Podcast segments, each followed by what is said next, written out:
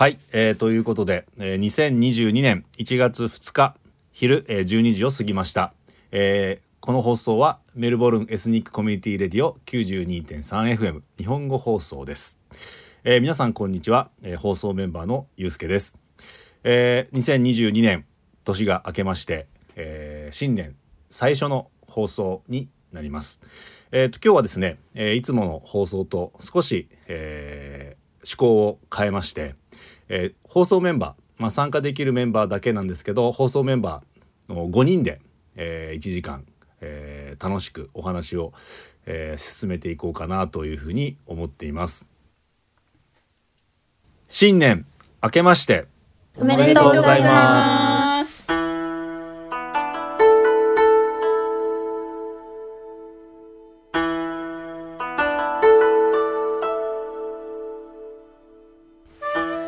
はい、えーということで今日参加していただくメンバーなんですけども、えーみどりさん。はい、こんにちは。こんにち明けはま。しておめでとうございます。今年もよろしくお願いします。今。年もよろしくお願いします。えーとひかるさん。はい、ハッピーニューイヤー。ハッピーニューイヤーです。明けましておめでとうございます。おめでとうございます。おめでとうございます。でえっ、とかほちゃん。こんにちは。よろしくお願いします。こんにちは。よろしくお願いします。えっ、と最後になみちゃん明けましておめでとうございます明けましておめでとうございます。はい。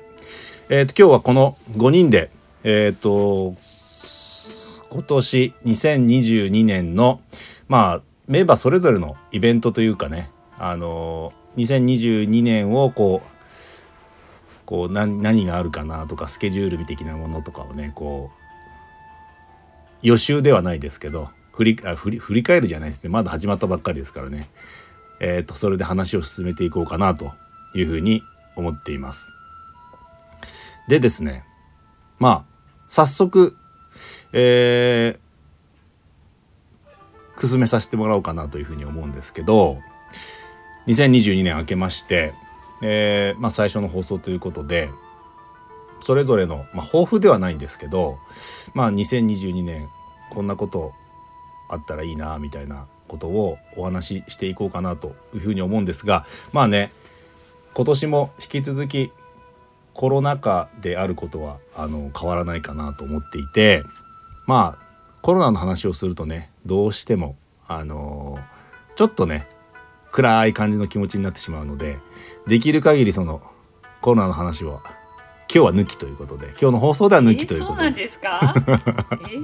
えいい嬉しいニュースもあるんですよ。メルボルンでは。え何ですか？コロナ関連ではね。何ですか？あのー新しくですね南半球初のはい。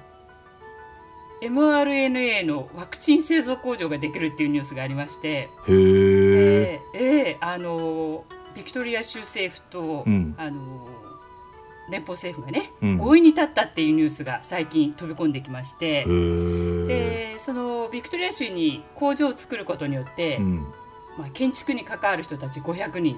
そしてまたその後あの従事する人たち500人を取るっていうニュースを、あの 3ZZZ のうん。局の方からねニュースが回ってきまして、うん。えーそれはやっぱりね 雇用の促進にもなるし これは嬉しいニュースだなと思ってたのでその話をしようかなと思ったんですけど今はい。話はしないぞって言われたのにその前に言ってしまおうと思って今あのご紹介してるんですけどね。ありがとうございます。あのそんなちょっと嬉しいニュースもありますよ。うん、なんかすね、うん、ごめんなさい、僕そんなね、嬉しいニュースがあるとは知らなかったので。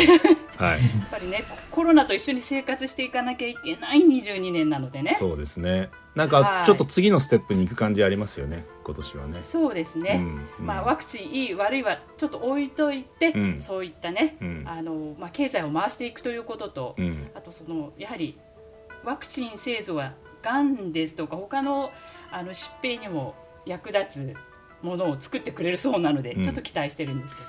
その辺かほちゃん詳しいんじゃないかななんて思うんですけどね。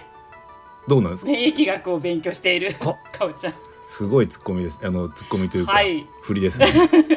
どうですか、かほちゃん。メルボルンユニバーシテそうィで勉強もされてるので、はい。ちょっとびっくりしましたね。斜め45度ぐらいからのツッコミだったんで。はすごいちょっとそれね。に、それに用意はしてなかったんですけど。そんなニュースもあって、ちょっと調べといてくださいね、かおちゃん。わかりました。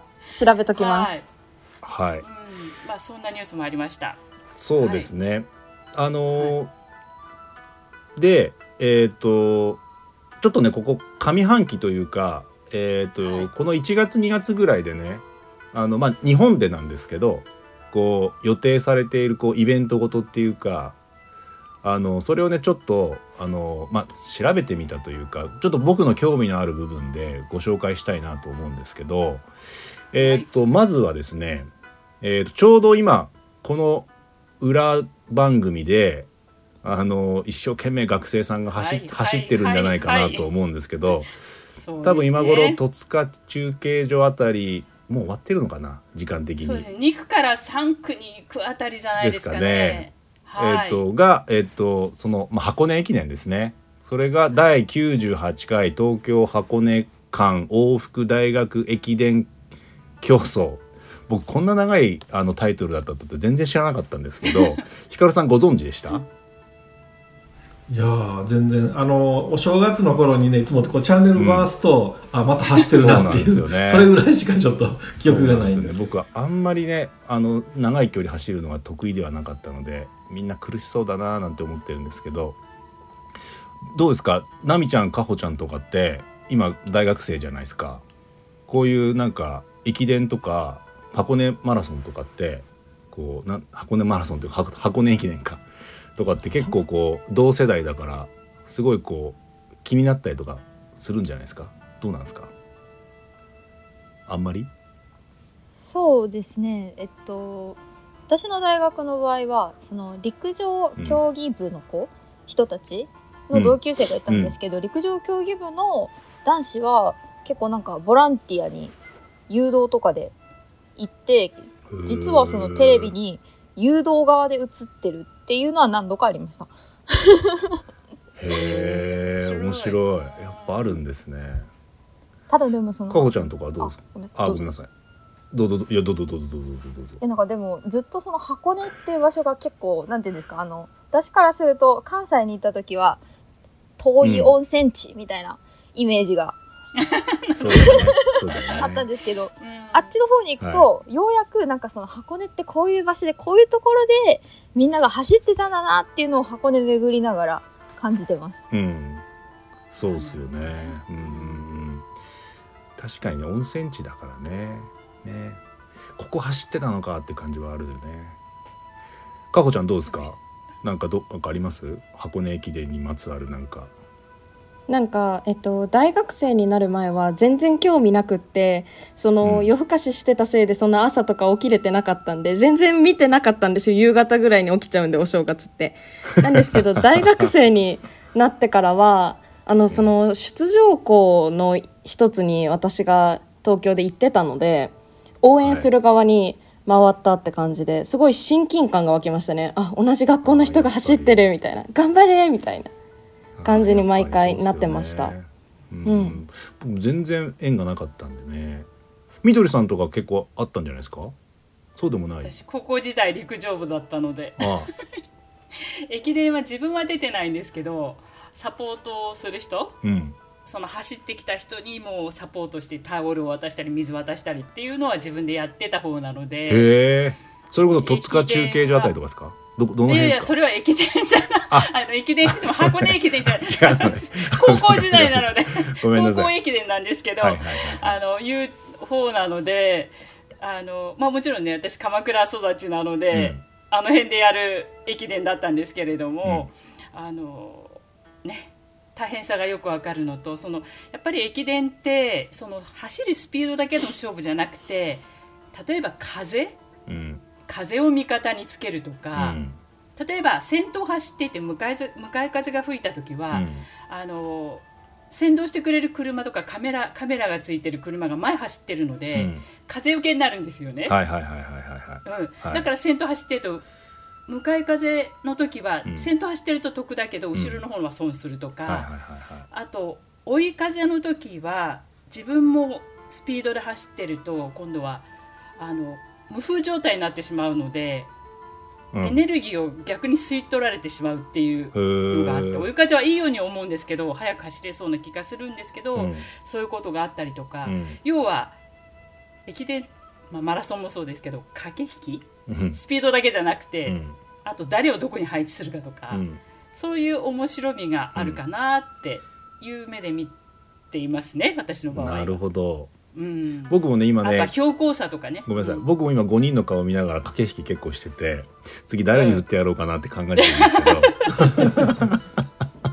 なんかそうな意外意外ですね。みどりさんがマラソンやってたなんてね。ちょっと。え？私は中距離で800メートルだったんです本当です。僕なんかもうはい。ずっとテニスなイメージしかなかったですみどりさんは。あそうですか。はい。うん。なんとなく。で駆け引きなのでやっぱり先にぶわっと力を出してしまうと後が持たないっていう。なるほどね私は先頭走っちゃって、はい。後でへばるタイプだった。ああなるほど。あの放送と一緒ですね。みどりさん。はいこの辺にしときましょう。マラソンの話は。次行きましょう次、はい。じゃあちょっと次行きますね。頑張っていただきたいですね。はいありがとうございます、はい。ありがとうございます、はい。頑張ってもらいじゃたいですね。なくてほらかほちゃんの学校とかですよ。あそうですね。走ってる人に頑張ってほしいんです。そうですね。はい、はい。じゃあ皆さん応援しましょう。はい。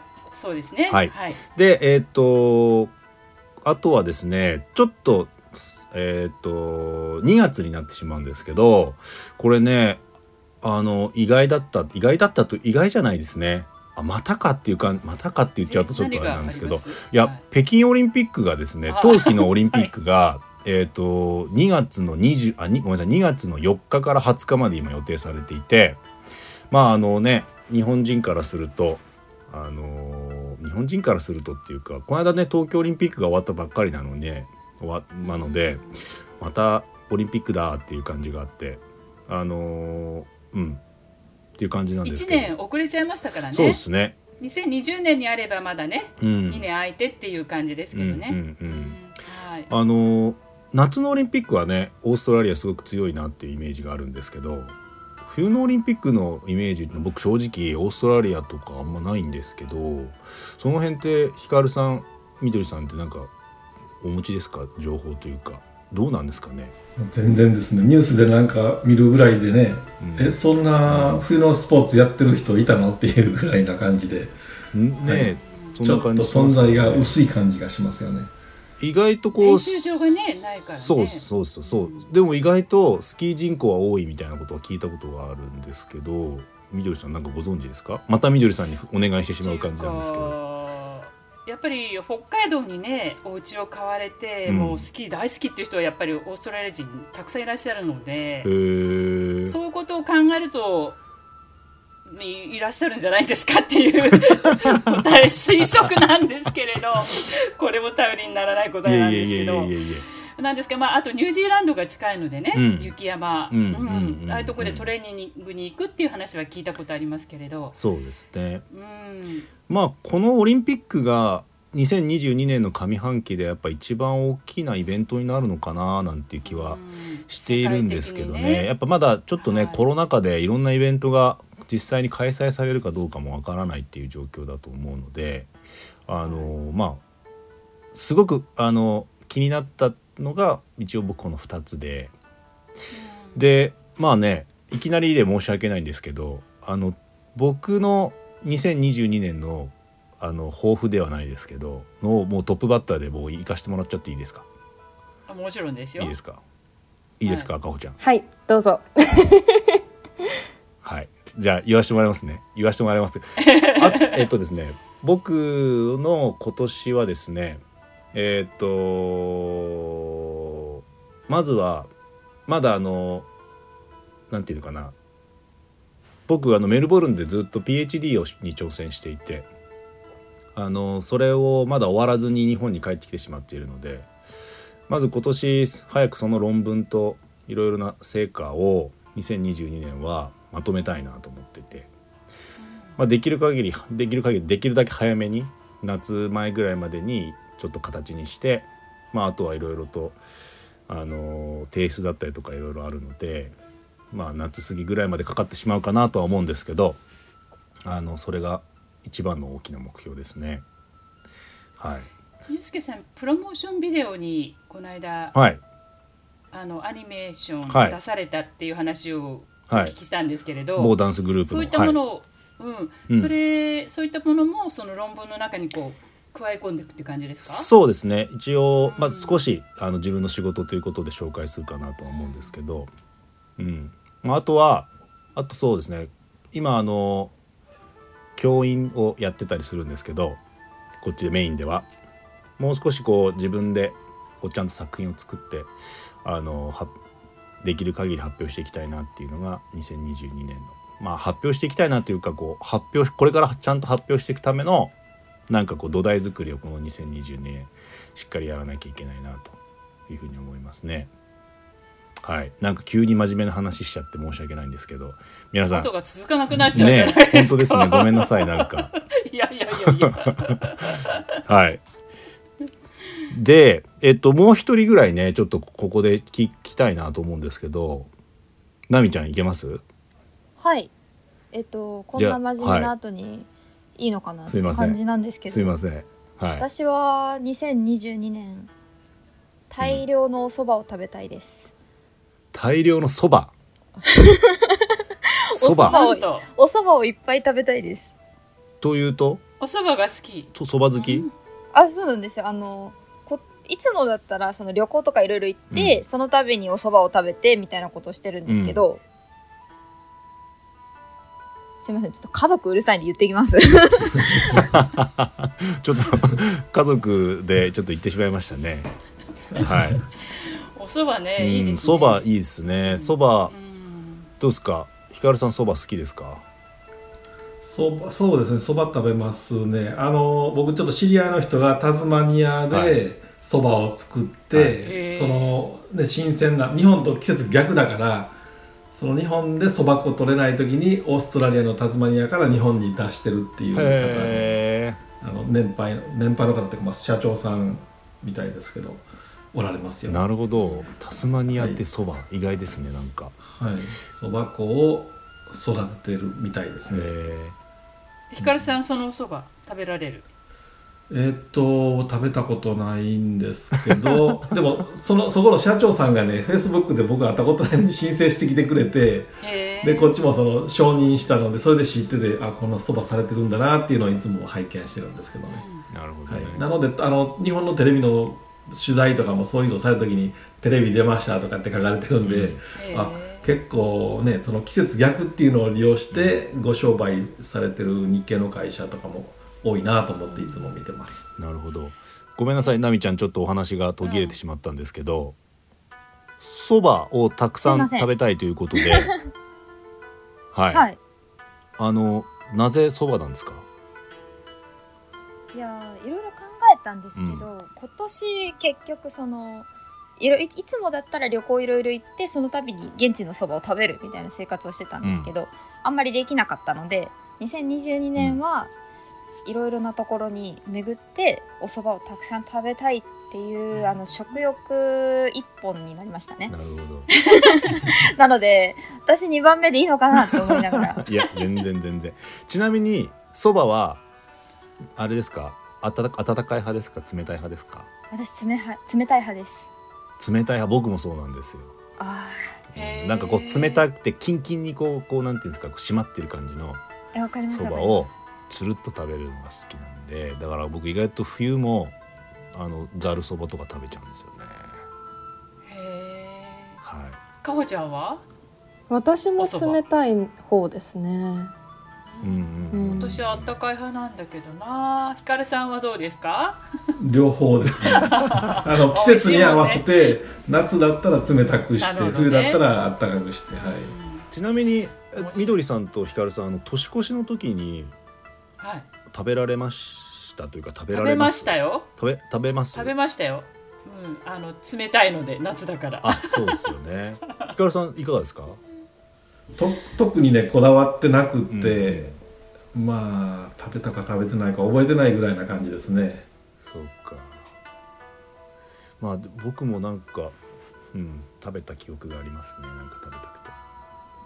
ちなみになみちゃんあの旅行先で食べたそばで今まで一番お一番美味しかったみたいなとこってすぐ出てきます？えー、すっごい難しいんですけど私が今まで食べた中で記憶に残ってるのは、その彦根城、滋賀県の彦根城の麓で食べた十割そばがすっごい美味しかったんですけど、ちっちゃい時に食べたせいで全く何も覚えてないんですよ。美味しかったってことしか覚えてなくってもう今見つかるかなっていう感じですね。あそうなんですね。んそれもやっぱり冷たいそばでした？冷たいそばでしたもちろん。そばいいっすね。そば食べたくなりますねなんかね、盛り上がっちゃってうん。まあ、でもまじ真面目なことを言うとあの、はい。今年社会人デビューなのであのなんとか社会人になりたいと思っていますおめでとうございます。もう社会人デビューされることは決まってるんですよね。あそれは決まってます決まって、あえっとちゃんと論文を書いてそれが認められてで単位も全て取り終えていたらっていう、まあ、一応条件はつくんですけど、うんうんうん大丈夫だと信じてください。わかりました。大丈夫信じてます。素晴らしい。素晴らしいですね。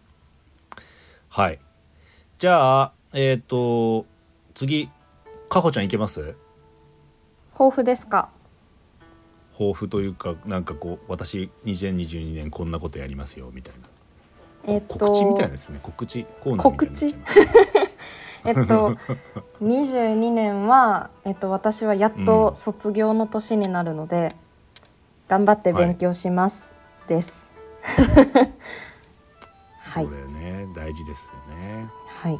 なのででもうこれ4年生になるってことですよねそうですね。でもなんかオーストラリアの方の大学って3年じゃないですか？なんで一応3年生って感じです。はい。で最終学年なのでそれで卒業という感じです、なるほどね。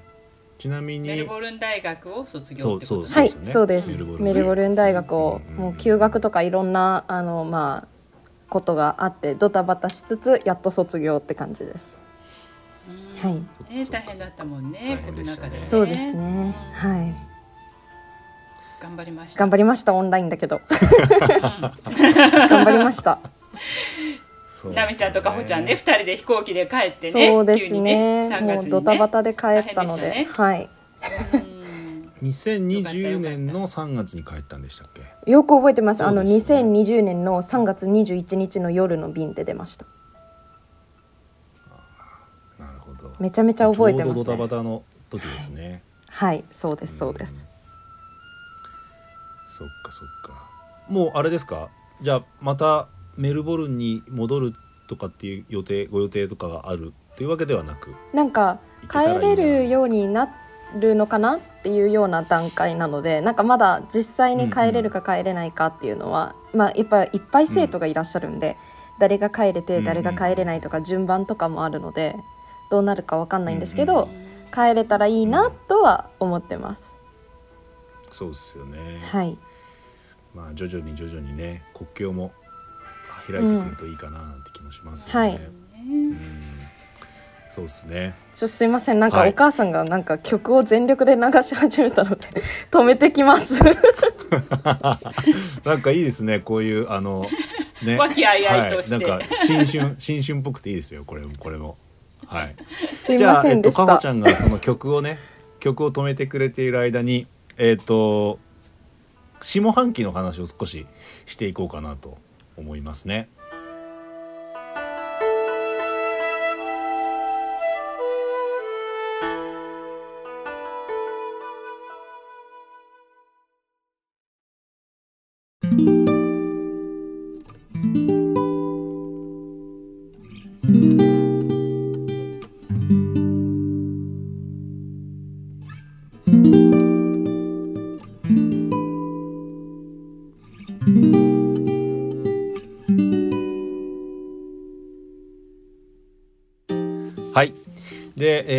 下半期も、えー、と自分が少し気になる、えー、と話題を2つ出してます。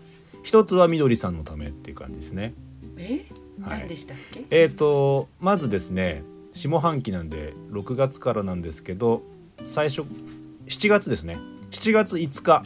まあもうこれ7月5日って言った時点でみどりさんもうだいぶ反応してますけどえっと松任谷由実さんユーミンですねユーミンがはい。1972年7月5日「返事はいらない」でデビューして50周年になるということでえっ、とここに関してはもうみどりさんにもう語り尽くしてもらおうかなと思うんですけど まずもうあのはい音楽でつなげて元気にうん。第1弾、第2弾で語り尽くしてしまったので、ね。あまりないんですけれど、まあでもあの、まあ、荒井由実さんでねはい、デビューされて、うん、大学1年生の時ですかね。僕のこの返事は先輩です。いらない。僕の先輩で多摩美術大学でね、はい先輩です。はい、あの作曲されて。で40周年には、うん。あの日本の恋とユーミンとっていうことでねアルバムを発表されて、うん。まあ、それから10年経ってあもう50周年かっていう 感じなんですけれども。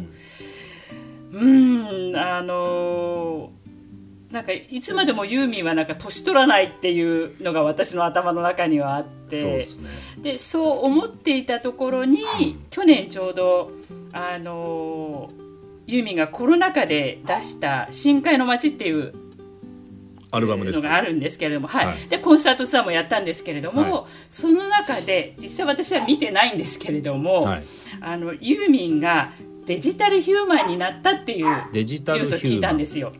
あの CG を使って、うん。その人間の動きとか、皮膚の質感までもこう精密にこう撮影したものを出すっていう、うんちょうど辺多分あユースケさん。あれですよね。去年のちょうど今頃ですかね。えっ、と美空ひばりさんがそれで、はい。あのーはい。なんていうんですか。もう歌番組に出られましたけどね。はい歌番組に出たっていうような感じでしたよね、うん、なんかそのイメージが私はあるんですけれども、うんうんうん。実際そのユーミンのヒューマン、あのーデジタルヒューマン見てないのでわからないんですけども、そういったものをイメージしてちょっと美空ひばりさんみたいなね、ああいう形でユーミンがコンサートでそれを使ったっていうのがあって、やっぱりユーミンあのこれから将来にわたっても、今の自分を残しておきたいっていう思いがあったそうなあったらしくてですね、うん。まあ、チャンスがあったらそれをどこからか手に入ねれて見てみたいなっていうのがちょっと、うん、うん。今年来年か、ん。あ今年。今年ですね。あの思いがあります。そうですね。ヒカルさんもユーミンは世代ですよね？まあ世代は世代ですけどこのねデビュー曲とかはちょっと全然聞いたことなくって、はい、はい僕もです。でもまああのニューミュージックっていうのかな、うん。あのサザンオールスターズとかねえーユーミンとか、まあ、そういう世代ですよね。シティポップ山下達郎さんとかね。シティポップって言われて最近こうね注目されてるちょうどその80年70年代80年代ぐらいのそういったこう、まあ、なんて言えばいいんですかね歌謡曲っていうのを言えばいいのか、まあ、ニューミュージッうクっんて言われてるニューミュージックって言ってましたかね。かほちゃんどうですか？ユーミンとか聞きます？聞きます聞きます。なんかついこの前それこそクリスマスだったと思うのでえっと、うん恋人がサンタクロースって曲聴いてたりとか結構あの親が好きなので聞かされてます。あはい私がちょうど親の親っていうか お母様の 世代なんです。なので時々かおちゃんのお母様の選択された歌がうん。私の好きな曲だったりとかっていうのがあねーそうですよね。音楽でつなげて元気でもあったんですけどね、多本当にありが分あのこの録音放送が始まってユーミンの曲が多分一番流れてますね。まあ、もみどもちろんみどりさんが特集を組んだっていうのもあると思うんですけど、うん。なんでしょうねやっぱちょこちょこね。うん、やっぱ色広い世代幅広い世代でこうみんな知ってる曲が多いからかなって気はするんですけど、ね。やはり 50, 50周年目を迎えるっていうのは一つすごいかなとうん、思うんですよね。そうですね。う、ん。途中で引退することもなく。はい。ね元気に続けてこられたっていうのはすごいなと。すごいですよやっぱりバイね。タリティある。うんなみちゃんどもうユーミンの曲はよく聞きます？そうですねお母さんが聞いてる印象ですねあやっぱりうんやっぱりそうですね。やっぱかほちゃんちと一緒だ。ちょうどじゃあなみちゃんのお母さんとみどりさんも同じぐらいな感じですかね。多分ほぼ同じぐ上だと思らいですねいますよ、きっと多分。同じぐらいですかね。うんはい。さすがにね。とかねアニメとかでもよくユーミンの曲がテーマソングになってたりジブリとかでもね。そうですそうね。ですね。うんうんうん。はい。あれはもう。あとやっぱりカバーされたりねっていうのもありますしね。あのユーミンのねね。ジブリのあれはもうバッチリでしたからねもうね、うん、なんかあのもう宮崎さんがこれだってなってたみたいですねイメージイメージにぴったりでみたいな感じでだったみたいですよ。はい、じゃあ、えー、とこの辺りでひかるさんどうですか？2022年あのなんかご予定というか目標というか何かありますか？いついつもでしたら、はあの新しい年に向けてこういろいろ考えてるんですけど、はい。今回全然何も考えてなくて、例えば去年だったら、あのスリートリプル Z に参加するとポッドキャストをやってみようとか、はインスタグラムやってみようとかと思ってて、うんうんもう全部実現してしまったんですね。わ素晴らしい。すごい。じゃあもう達成でトしたんですレーニングももうねあのやってししまったからあのもしやご協力できるんだと実現しようと思ったら、はい。本当に実現できたので次はねあのます。何かなと思って次代表ですか？日本語。放送の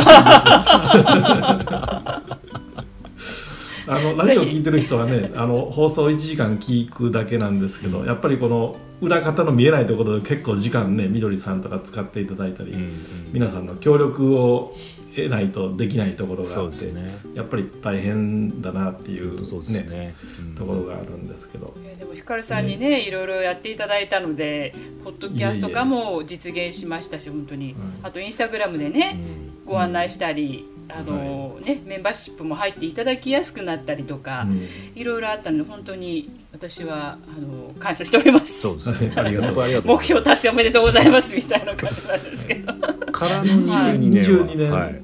がね何かをと思って今ねあのいろいろ考えてるところなんです。いつもこう紙に書き出さないと、ね、あの思いつかないので例えばまあつえっと、22年の1月から12月までちょっともう白紙に書いてみて何をやってみたいとか3月だったらこれだなとか書き出して決めるんですけどまだちょっと今年は珍しくあまり出てないです。なるほど。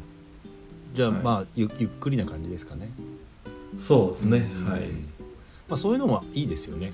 なんかその時そのけ結構ねあのもう人生がね後半戦の方に いやまだまだまだ。入ってきてるので。まだ折り返してもないかもしれない 後半戦の方にこれをしようかなあれをしようって思ってるだけでねあの就活って就職活動じゃなくって人生の終わりの方の就活そっていうれはまだのがあって。早いんじゃないですか。それはまだ早いんじゃないですか。ね。そういうのをまたねあのなんかこう指導してる方とかおられてでそういうのを聞いてるとあそういうのもあるのかっていうことでちょっと面白そうっていうかね、えーもう次の世代に何かこう迷惑かからないようにみたいなことを最近考えてるんですけど、なるほどね、特に海外に住んでるとね、はい。あの印鑑証明がないとかね住民票がないとかで領事館にお世話にならないといけないとかもう面倒なことがたくさんあるので。そしたらうちの子供にね戸籍謄本って言っても何それってオーストラリアにそういうもの存在しないので、そうか。だからうん。あのー次のうちの子供とかが困らないようにしようっていうのをねちょっと考えてて。まあちょっとそんな 豊富じゃないんですけど。わかります。私もそういうことをね考えることありますよ。うん。なるほど。じゃあそういうこう、はい。い、ろいろなご自身のこう周りの身の回りというかそういったものをこう長期プランというかね、はい。何かこうねそれをやり始めようかなっていう感じですね。はい。そうですね。なるほど。ちょっと勉強になります、なんかあの僕も あれ考えなきゃいけないかなっていう感じなんでちょっとまた質問させてください、ああ特にねちょっと我々の年代になるとそのおじいちゃんおばあちゃん我々の父母がもう亡くなっていなくなる世代なので、はい。特に海外に住んでるとね日本に行けなかったりとかうん困るので、うんはい。そうですね。早くね。はい。戻れるように簡単にもまあねなかなか難しいかもしれないですけど戻れるようになるとはい。いいですよね。いいんですけどね、うんはい。まあ多分きっとそういうことを考えているリスナーの方もね多いと思うんで。その辺もね。多分ここでこの今日の話を聞いて同じようにその話聞いてみたいと思ってる方もおられるんじゃないかなと思いますけど。そうですよね。はいはい、えーっとじゃああとねごごめんなさい僕あのすごく個人的にすごく楽しみにしてるイベントがあのもう2022年の終わりの方になるんですけどごめんなさいなんかこれ僕の趣味ガンガンに出ちゃうんですけどあのワールドカップがあるんですよサッカーの。はい。でワールドカップっていつも6月とかにやってたんですけど今回カタールでやるんですね。はいでカタールであの灼熱になるっていうこともあってずれるんですよ。うんうんで、えー、と今度のカタールは、えー、と11月21日から12月18日っていうもう、まあ、ほぼほぼ1年後なんですけどでまあそこがあってまあ僕ねサッカー好きなんで楽しみだなってただそれだけなんですけどでもなんかその予選会がメルボルンで行われるっていう話を聞いたんですけどそうなんです。あの1月今はい月の末の方にね、そうなんですよ。27日だったかな？あの実はあのオーストラリアは日本、まあ、もちろんオース、うん、とオーストラリアがワールドカップに出るためにも多分日本をたた倒さなきゃっていうのもあると思うし日本がワールドカップに出るためにもオーストラリアって結構ネックなところに入っていて3月にあるんですよ。うん3月にオーストラリアと,、えー、とその予選最終予選アジアの最終予選があってで今度はオーストラリアでやるのかな？確かメルボルンで行われるはずで、うん。1月にはオーストラリアとベトナムの試合があるっていうふうにうんうん。聞いてるので、うん。まあ興味のある方はねうん。あのちょっと調べられたらいいと思うんですけど、うん。これがチケットを手に入れられるかどうかのを左右するそうですね。予選会。おそらく今度のその3で月のオーストラリア戦で日本が決まるかなっていう感じだと思います、なるほど、うん、だからすごくビッグマッチになると思いますよ、うん。うん、まあねそうやってあの観客が見込まれれば、うん。ビクトリア州のメルボルンのあの経済も潤うので またそこ行っちゃうんですけど あのホテルもあのパブもレストランも潤うっていうのがニュースに出てたのメでルボルンの母ですね,、まあね。もうね。はい。メルボルンのこと経済潤うっていう。ちょっと今、ね。最近街行った時やっぱ静かすぎてちょっと寂しかったので、はい。あの頑張ってほしいなっていうね、そうですね、思いが、うん、街の中がやっぱりうん。ワークフロムホームなのでちょっと頑張ってほしいなっていう。そう日本語放送的にはもちろんサッカー日本代表を応援しますけどまあオーストラリア代表もねあのはい。合わせて合サッカールーわせてというかも、はいはい。応援しておりますよ。ですね。はい。わかりました。ということで今ねだいぶこう鼻息が荒くなったみどりさん。え？今最後になりますけど あのみどりさんのどうですか？私の抱負ですか、うん、どんなこと考えてらっしゃいます、考えてたんですけど、うん。えーっと実は私ピアノはまあずっとやってたんですけれど、はい。あの弦楽器に憧れてて小さい時から、はい。で本当はバイオリンを弾きたかったんですがはい。ちょっとこの年からバイオリンはきついかなと思ってギターを4年ほど前に買ったんです実は。はい、弦楽器を始めようと思って。うんうん、でその買ったギターうをん埃のかぶったままずっと置きっぱなしにうん。リビングルームに置いてあるんです私、まあ、一応ケースかぶってるんですケースに入ってるんですけどね。はい。でそれを実際昨日 すごく久しぶりに出して、うん。あのドレミファソラシドぐらい弾けるようにとりあえずなってきたので、はい。これをちょっとコードで C とかあの G7 とか出せるように、はい、それを今年は頑張ろうかなと。なるほど。じゃああれですね。はい、生ライブってことですね放送で。えそいやいやいやいやいやそれは無理。2年の 目標ってことですね。それはあの我がメンバーのメリッサちゃんに任せてですね。ね。私はあのやっぱりどうしてもピアノから入ってるドレミファで音でこうんう拾っていきたいんですね、楽譜で、うん。なんですけどギターってどうしてもコードで4展開していくので、うんうん。それがどうもダメなんで、うん。ちょっとそこの切り替えを今年は脳トレのつもりでやってみようかなって思っています。なるほど。じゃあはい。進捗をね放送の中でちょっとこう僕も時。伺わせてもらいますね。いやいやいやいやはい。指が動くかどうかわかりませんけどね。はい。そんはなことで頑張ります、はい。ということでえっ、と1時間今日はあのメンバーのね2022年っていうのをこう聞きながらあのお届けしてきましたけど、えー、とこの辺でね、えーお時間になってきましたのであの締めさせていただこうかなというふうに思っています。で、えっ、と2022年もえっ、と引き続きえっ、と日曜日のお昼12時からということで、あの今年1年間よろしくお願いします。よろしくおよ願いしろしくお願いします。あの皆さんのふっとこうそばにいるような感じでねあの放送をお届けできたらなというふうに思っておりますのでね。はい。引き続き収録構成でねうん、そうなんですよね。お届けしていきますけれど早くね。生放送ができるようになるといいかななんていうふうには思ってるんですけど、あのまあ録音放送を続けながら、まあ、ちょっと様子を見ながらね、あのまた2022年も元気にあの行こうかなという感じですよねひかるさん。そうですね。あのー はい、メンバーがね少ないのでこれを聞いていただいてる方でちょっとでも興味持っておられる方もねうん。合流していただいて、うん。それと去年ねあの日本語のネイティブじゃない人とお会いしたので、はい。うん。その新しい方たちにもちょっと合流していただいて、はい。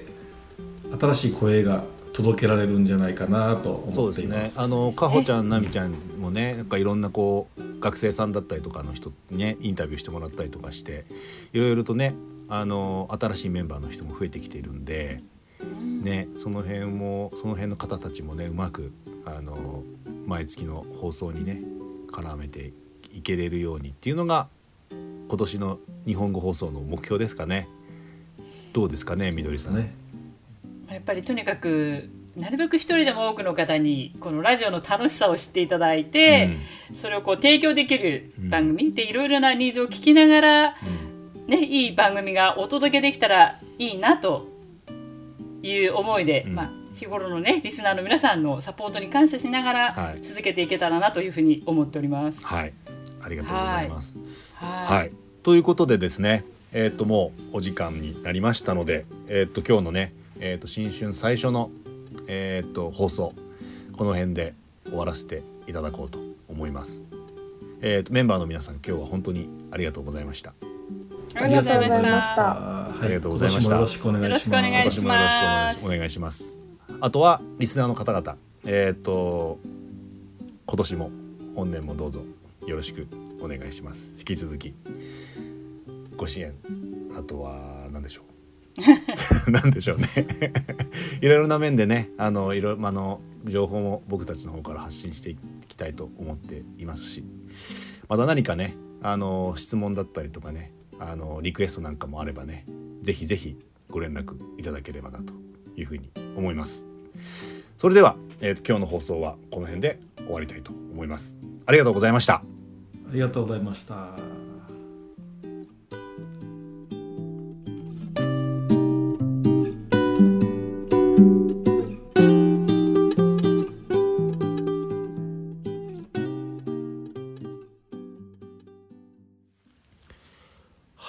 えー皆さんいかがでしたでしょうか？